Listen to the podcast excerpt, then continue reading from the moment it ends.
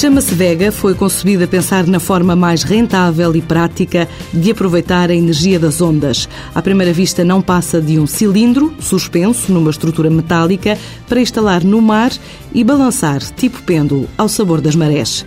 Mas Jorge Pina Rodrigues, um dos pais da nova tecnologia, diretor-geral da C4Life, empresa que desenvolveu o Vega, explica algumas das sete características que o tornam inovador e o distinguem de equipamentos rivais. A principal que queria distinguir é a questão de não ter jogos mecânicos dentro d'água, ou seja, o nosso dispositivo é capaz de produzir energia sem qualquer movimento mecânico a funcionar dentro d'água, que no nosso ponto de vista garante a durabilidade e a sobrevivência do dispositivo a longo prazo. No segundo plano, temos a questão do acoplamento híbrido. No nosso ponto de vista, irá garantir a rentabilidade deste tipo de sistemas no mar, ou seja, temos um, um dispositivo que é passível de ser acoplado com outro tipo de atividades no mar. Eólica offshore, channelização de água, aquacultura, qualquer outra atividade que possa ser desenvolvida numa plataforma. A empresa demorou três anos a aperfeiçoar protótipos até chegar ao atual aparelho, que diz ser de fácil e rápida construção em série e desde setembro que o apresenta a potenciais clientes para, em meados do próximo ano, instalar o primeiro ao largo da costa portuguesa. Temos desenvolvido contactos tanto com a Câmara Municipal de Peniche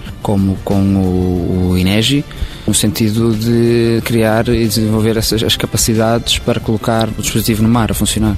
A colocação de dispositivos desses no mar, atualmente, tendo em conta os que já existiram, estamos a falar de valores que podem variar entre 3 e 6 vezes o custo de energia eólica por megawatt. Portanto, 4 a 6 milhões de euros por megawatt de energia instalada. Se empresas como a EDP são investidores interessados, permanece uma incógnita, mas a C4Life garante que está a trabalhar em várias parcerias. Com o intuito de continuar com o desenvolvimento da tecnologia, por ser um processo longo e, e que, envolve, que envolve investimentos avultados, chegamos a um ponto que para continuar o nosso desenvolvimento, a existência de outros parceiros é, é essencial, tanto para atrair capital como também para, para, reduzir um bocadinho o nosso risco. A empresa garante que o Vega também tem aberto apetite a empresas estrangeiras em setores como o naval. Nós temos participado em conferências a nível internacional e temos feito contacto com algumas empresas a nível internacional em áreas que consideramos importantes para o futuro desenvolvimento da tecnologia, nomeadamente empresas de construção em offshore e empresas de construção naval e metalomecânica. Por enquanto, o Vega não passou das instalações da fábrica, instalada na freguesia das Gaeiras,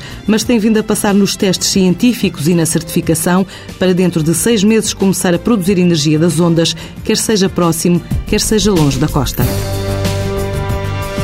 C4Life, sede em Óbidos, emprega cinco pessoas, iniciou a atividade em 2007 com 500 mil euros de capital social, espera faturar 4 a 6 milhões de euros por projeto comercializado.